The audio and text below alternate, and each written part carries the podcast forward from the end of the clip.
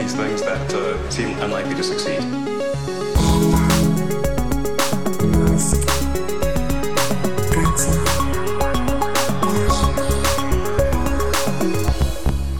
Bienvenidos de vuelta a Elon. Matías, ha explotado un cohete. ¿Qué ha pasado? Porque no me entero. Pues la historia se repite porque ha pasado exactamente lo mismo que pasó con el primer prototipo de la Starship. Ha implosionado durante una prueba de presión, más bien acababan de llenarlo de nitrógeno Sí. líquido para hacer una prueba de encendido. Sí. Eh, implosionó. Y bueno, hay varios chistes de que el primer vuelo de la Starship, porque la verdad es que el salto que da es bastante grande, saltó por los aires. Levantarse se ha levantado, ¿no? Claro, tú sabes que allí en Boca Chica están muy cerca de pues, ur- urbanizaciones de gente que vive ahí cerca de la playa.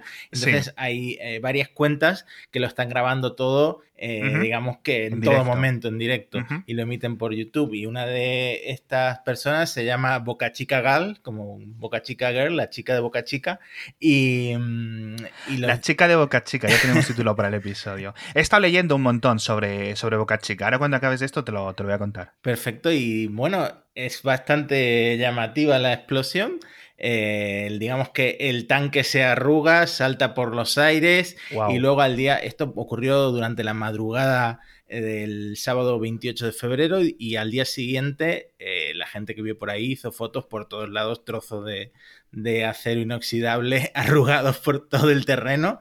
Así que nada, una implosión importante. El prototipo, el SN1, ya no va a volar, que era el que estaba pensado para volar eh, un vuelo bajito, ¿no? De, de 20 Sí. metros, una cosa así. Eh, finalmente van a centrarse en el SN2. Y Pero el SN1 es el de Florida. el de Florida ya no existe. es, eh, El de Florida ya es el que explotó de- originalmente. el que explotó es el de Boca Chica, El Boca pero- Chica, Texas, sí. Pe- Pero el Florida han desmantelado las instalaciones, digamos Ah, ok, que ok. ganó el equipo de Boca Chica y es el que sigue, el que sigue adelante. Y bueno, es interesante que haya pasado esto porque es como que eh, se veía venir que no contaban mucho con la fiabilidad del prototipo. Ya sabemos que Starship lo están haciendo de una forma muy rudimentaria, allí sobre el suelo, sobre el terreno, en una nave un poco improvisada, y, nadie da un duro por el- el- la forma en la que lo están construyendo, ¿no? Tan rudimentaria, con soldaduras eh, de industria, ¿no? De, de una industria normal y corriente, de un Sí. polígono, y no es como un cohete tradicional, se fabrica normalmente, y efectivamente, en este caso, dice Elon que lo que falló fue un disco que sella, digamos, la parte de donde va el combustible y es el que soporta toda la carga de empuje del motor. Eh, falló, eh, en, en fin, explotó todo. ¿Qué pasa? Que el SN2 ya tenían pensado desde antes, parece que Elon lo estaba previendo algo porque un par de días antes tuiteó que el SN2 eh, va a tener soldaduras más fuertes, más planas, gracias a una nueva máquina de cepillado que han construido en colaboración con una empresa que se llama Fronius. Y nada, es- esperan que aparte de que sea más resistente, primero van a hacer el prototipo completamente pelado, desnudo, para hacer una prueba de presión con este disco que soporta la carga. Eh, lo van a hacer primero con agua y luego con nitrógeno líquido. Y aparte de esto, dicen que esas arrugas que, de las que siempre hablamos, que parece un tanque de agua la Starship, van Sí. a empezar a desaparecer. Digamos que van a empezar a pulir todos esos, todos esos detalles tan cutres que, que solemos ver en los prototipos. Es que parece que le han dado con un martillo a la chapa, claro. Totalmente. Bueno, eso se va a ir puliendo por lo visto. Bueno, eh, os dejamos vídeo de todo esto, de las dos explosiones, sobre todo de esta última, en los enlaces de las notas del episodio. Y si no, buscáis Elon, eh, SpaceX Boca Chica y lo encontráis. Pues yo está leyendo sobre Boca Chica, porque, claro, SpaceX está intentando construir lo que es toda la infraestructura para sus empleados y para, digamos, todo lo que necesita la compañía en este pueblo que está justo, justo, justo en la frontera con México. Es decir, es la punta más punta. Y si tú ves Texas en un mapa, la esquina más inferior, más al sur de Texas, eso es. Boca Chica. Y es un pueblo pequeñito, ¿no? Entonces, pero la gente vive ahí feliz, ¿no? Una vida, pues eso, del Golfo de México. Entonces, desde hace un montón de tiempo, eh, SpaceX está comprando casas, está comprando terrenos, están comprando un montón, digamos, de zona para expandir. Ellos lo que quieren crear ahí es, digamos, una industria que esté lanzando cohetes constantemente, ¿no? Porque prefieren, dicen que quieren ahí tener un centro Kennedy, como lo que hay en Florida, pero privado, ¿vale? No, que no dependa del gobierno de Estados Unidos.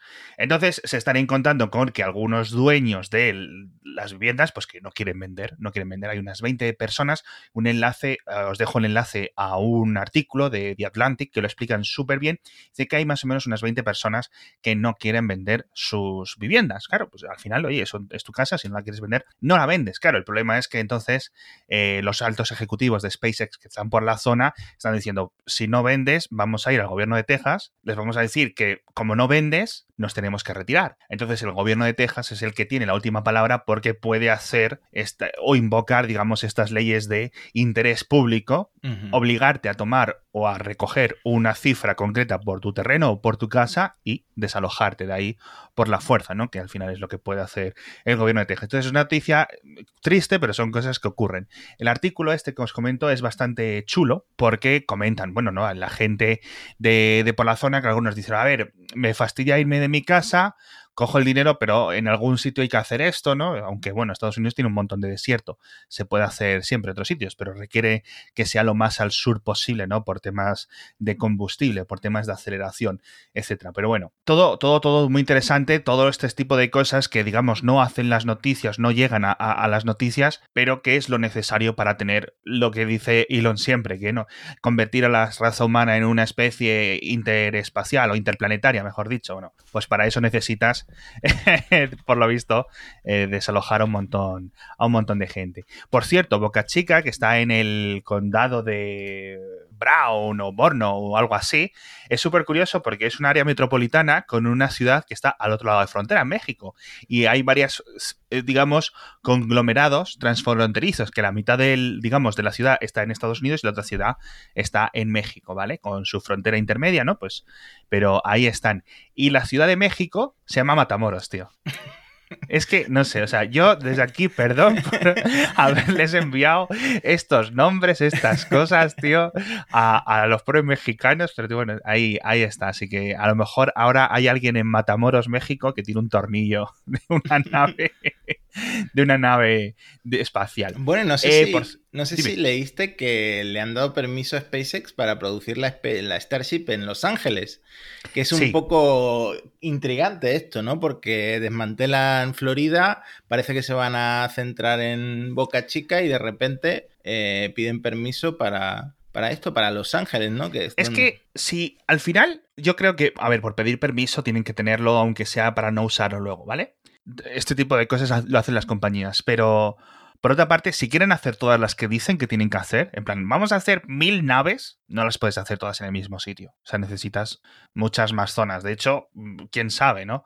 Eh, si serán las, las únicas. Yo imagino que acabará abriendo más y más y más, pero bueno, también eh, como hubo mucho entusiasmo, porque está la Junta de Los Ángeles, del Condado de Los Ángeles en el que se aprueba, la gente ahí se venía muy arriba, ¿no? Era como muy fanboy. Vamos a hacer aquí algo del futuro, no sé qué. Eso es como los políticos les gusta, les gusta presumir cuando hay este tipo de cosas, ¿no? Pero bueno, en fin.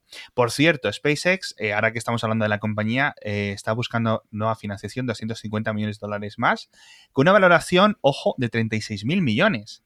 Que esta cifra, que es la que yo quería comentar, más allá de que consiga 250 millones extras de financiación de inversores en capital privado, etcétera, los 36.000 millones de SpaceX hoy son más que lo que valía Tesla hace 6, 7 meses, que Tesla llegó a valer tan solo, entre comillas, tan solo 33 mil millones. Ahora la acción de Tesla se ha disparado y está como a 120 mil millones de dólares en bolsa. Pero durante unas semanas SpaceX valió más que Tesla, para que te hagas una idea, tío. Y pensar que es todo un proyecto de futuro, ¿no? Sí, claro yo creo que al final tiene, eh, tiene más, eh, más despegue, ¿no? Eso no es solo de Starlink, sino cosas de minado de asteroides, etcétera. Para mí SpaceX es una compañía mucho más interesante que, que, Tesla. Bueno, todo es muy interesante, pero particularmente, ¿no? A mí por mis, por mis propios intereses. Ahora que has dicho minado de asteroides, no sé si estás enterado, en el episodio anterior o uno de los anteriores dijimos que el Falcon Heavy estaba como desaparecido, ¿no? Y ahora resulta que la NASA ha contratado un Falcon Heavy para lanzar eh, una misión, un satélite que va a explorar eh, un asteroide llamado Psycho, Psique, ¿no? En español.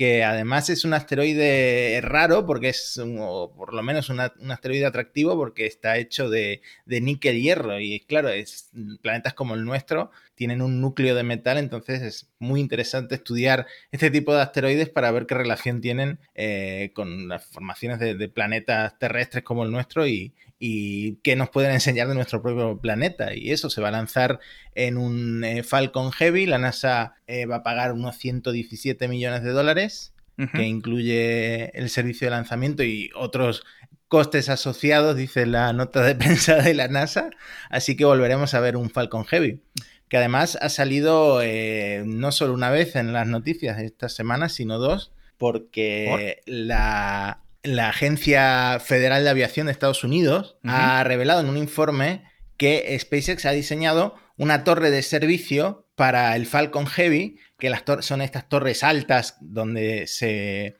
digamos que se monta la carga del satélite y sí, como un andamio, ¿no? Sí, como un andamio vertical y lo han diseñado de forma que queda oculto a la vista para que nadie pueda ver lo que están montando encima del, cohete, es decir, el satélite que están, que están eh, montando como carga útil del, del, cohete. ¿Y esto por qué? Pues para clientes como la Fuerza Aérea de Estados Unidos y otras agencias estatales que quieran ocultar la, carga que están lanzando, que están insertando en órbita con SpaceX.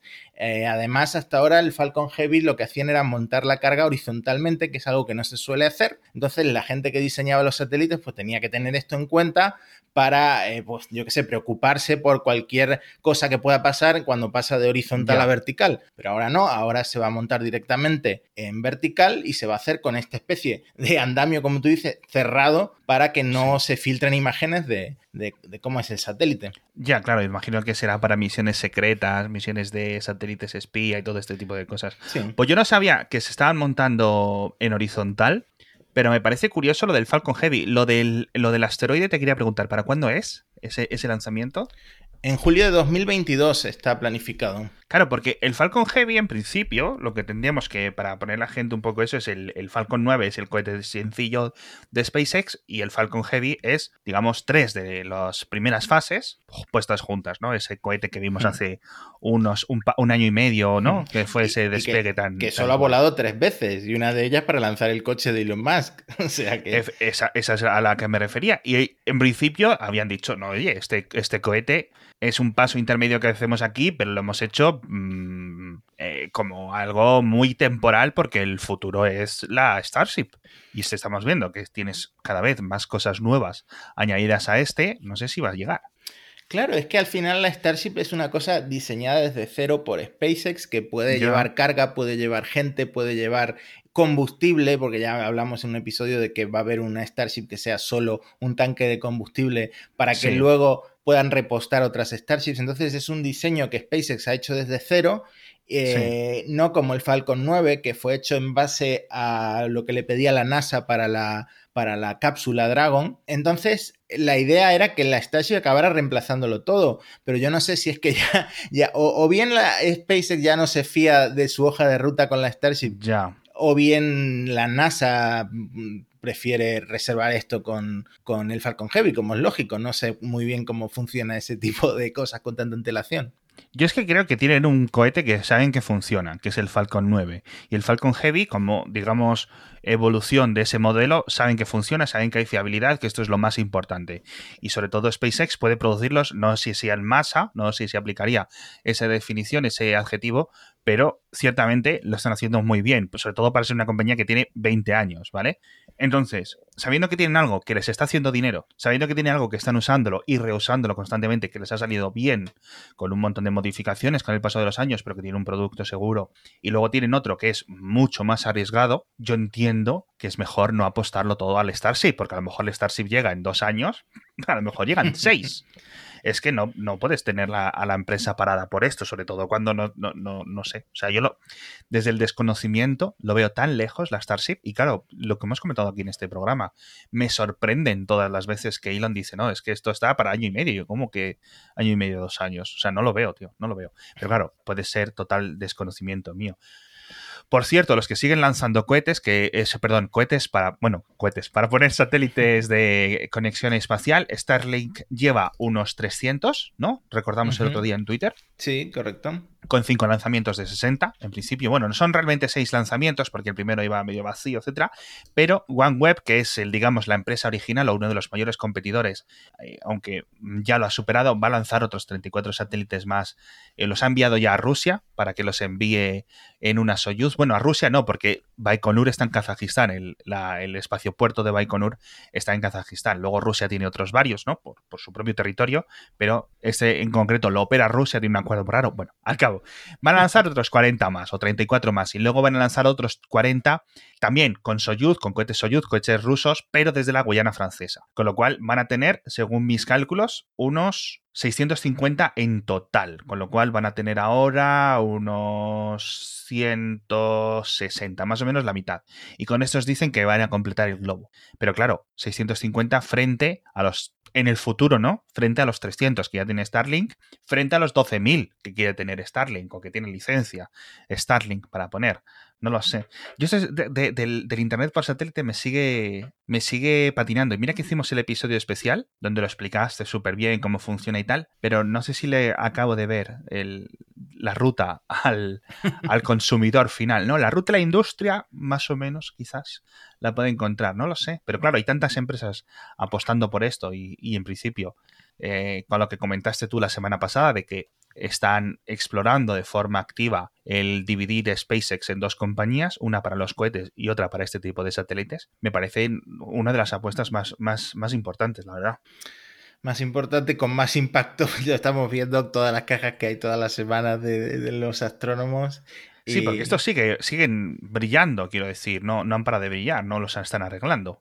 No, en principio sigue todo igual. Eh, una vez que los lanzan y se quedan ahí durante un tiempo todos en trenecito, eh, interfieren y se pueden ver a simple vista. Eso sigue exactamente igual. Todavía no han publicado eh, los resultados de la prueba esa que hicieron con eh, uno de los satélites para cubrirlos de un color así más oscuro que refleje menos la luz. Sí. Y eso es por ahora. parece que gradualmente van a hacer algo, pero son promesas, ¿no? Ya. Por cierto, el otro día me llamó la atención muchísimo un titular de Bloomberg o de CNBC o de alguien, de un medio estadounidense bastante potente, eh, que decía eh, Elon Musk, dos puntos. La era de los cazabombarderos ha acabado, ¿no? De los fighter jets.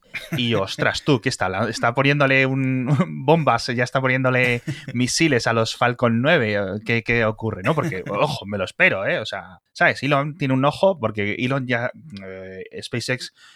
su gran fuente de ingresos sigue siendo el gobierno de Estados Unidos, ¿vale? Y los aviones, los cazabombarderos, cuestan muchísimo más que, los cohetes que está haciendo Elon, ¿no? Por, por, un montón de factores. Entonces digo, ostras, este tío les, le, te coge, te lanza un Falcon 9 y en vez de llevar satélites, en vez de llevar 60 de Starlink, te lleva 60 Tomahawk y te los deja caer desde órbita y, hace, y atapañas. Pero no, eh, estuvo hablando en, en un simposio de las fuerzas aéreas, después ya cuando leí el artículo con detenimiento, y decía eso, la era de los cazas ha acabado, pero no por los cohetes, o no principalmente por los cohetes, sino por los drones, por los aparatos, digamos, los vehículos voladores tripulados de forma remota, ¿no? No como en esa película. No sé si te acuerdas de una película de hace... Es malísima, es malísima. Yo la vi en Amazon Prime Video hace unos días. Eh, salía Jessica Biel salía quién más y otros dos pilotos. Y eh, digamos que eran un trío de pilotos súper importantes de Estados Unidos, ¿no? Con los mejores, ¿no? Y les habían metido un compañero robótico que estaba, era una especie de esfera de inteligencia artificial que tripulaba su propio avión, ¿no? Y el avión se volvía loco y les disparaba, bueno, un jaleo, tío, se iba a Rusia, intentaban bombardear China, bueno, bueno, bueno, un jaleo de película más mala. Ya te estás metiendo muy profundo en el cine de ciencia ficción, yo no me meto ahí. Bueno, pues eh, básicamente eso, pero en vez de estar pilotado por un robot, estaba pilotado como el resto de drones, ¿no? Por alguien en remoto. Y dice que ese tipo de productos, que son lo que al final va a ser lo que va a dominar la estrategia de las guerras o de, digamos, las batallas aéreas en el futuro. Por uno, porque puedes arriesgar mucho más, ¿vale? No tienes un piloto. Y por otra parte, eh, un piloto, digo, un piloto que vaya a morir, un piloto que luego tengas que ir a darle explicaciones a su pareja, oye, se han muerto tu marido, se han muerto tu mujer y a los hijos, etcétera, ¿no? Al hmm. final es, es importante, claro. Pero sobre todo dice que tendría mejores características Hmm. Es decir, puedes controlarlo, puedes hacer un montón de cosas y aparte, autónomamente, pues le puedes hacer eh, que haga unos loopings, por decirlo así, que haga unas maniobras que un piloto humano quizás no soportaría, ¿no? Hmm. O no las sepa hacer tan rápidamente. Esto es curioso, lo estuve repasando porque eh, vi que mucha gente pues, le contestó en Twitter, que luego él estuvo siguiendo con el tema, eh, digamos que eh, enfadó un poco al sector de la gente muy metida en temas militares. Es que... es que... primero lo dice delante de pilotos de la Fuerza Aérea que ya no va a haber que pilotar, ¿no? Eh, pero luego una queja que sí me pareció válida que le hicieron es que los drones controlados en remoto pueden tener un problema de, conexión, ¿no? Necesitas una conexión súper fiable, eh, con cero latencia para, pues, para, conseguir lo mismo que puede conseguir un piloto humano, que por cierto, todas las ventajas que tú has comentado eh, son ciertas, claro, eso no lo duda nadie. Eh, y luego, más a favor de los drones, le comentaron que el futuro no va a ser controlado en remoto, sino controlado por inteligencias artificiales. Entonces ahí no sé qué piensa Elon, porque ya sabemos que Elon es un poco contrario a cualquier inteligencia artificial que pueda sublevarse y matarnos a todos. Hombre, a ver, es que una cosa es una inteligencia artificial que te lleve una hamburguesa a casa y otra cosa es una que tenga seis misiles de aire-tierra, ¿sabes? Que dice, mira, está, aquí está el, cuartel general de los terroristas y es un hospital, ¿no? Ostras, tú, pues eh, hay que atinar muy bien, ¿no? Las, ese tipo de algoritmos. Entonces, este tipo de cosas que hay muchas protecciones, ¿no? A nivel de convenciones globales de qué se puede hacer en las guerras y no, que luego da igual, porque se utiliza. Pero, jolí, no sé, no sé, ¿eh? Mucho miedito con esto. Por cierto, hablando de una conexión permanente, estupenda, que necesite no sé qué, la, de Starlink, les podría haber contestado. Pues, no te preocupes que tengo yo aquí el, plan B. Para... A lo mejor está todo pensado y nosotros no lo sabemos, no sé, no sé.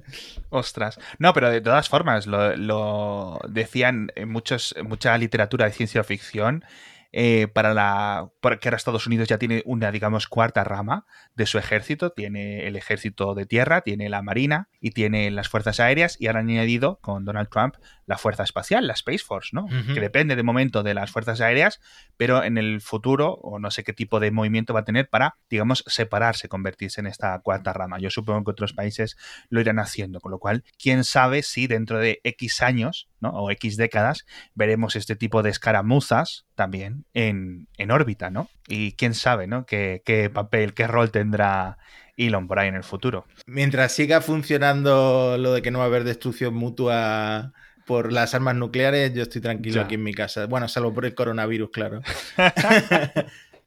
Bueno, mucho SpaceX en este episodio de Elon. Muchísimas gracias a todos por estar ahí. A ver si en la próxima vez podemos venir y contar cosas mejores, cosas de cohetes que no explotan.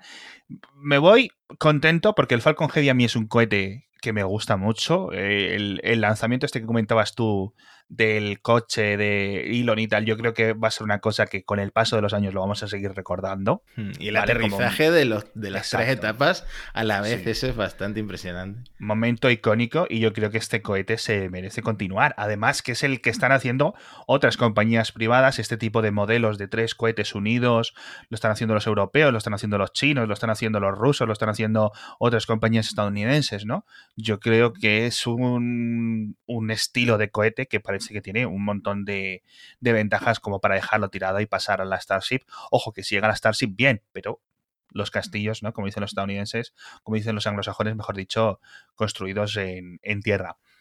Muchas gracias, Matías, por explicárnoslo. Nos vemos a todos en el próximo episodio de Elon. Hasta la próxima.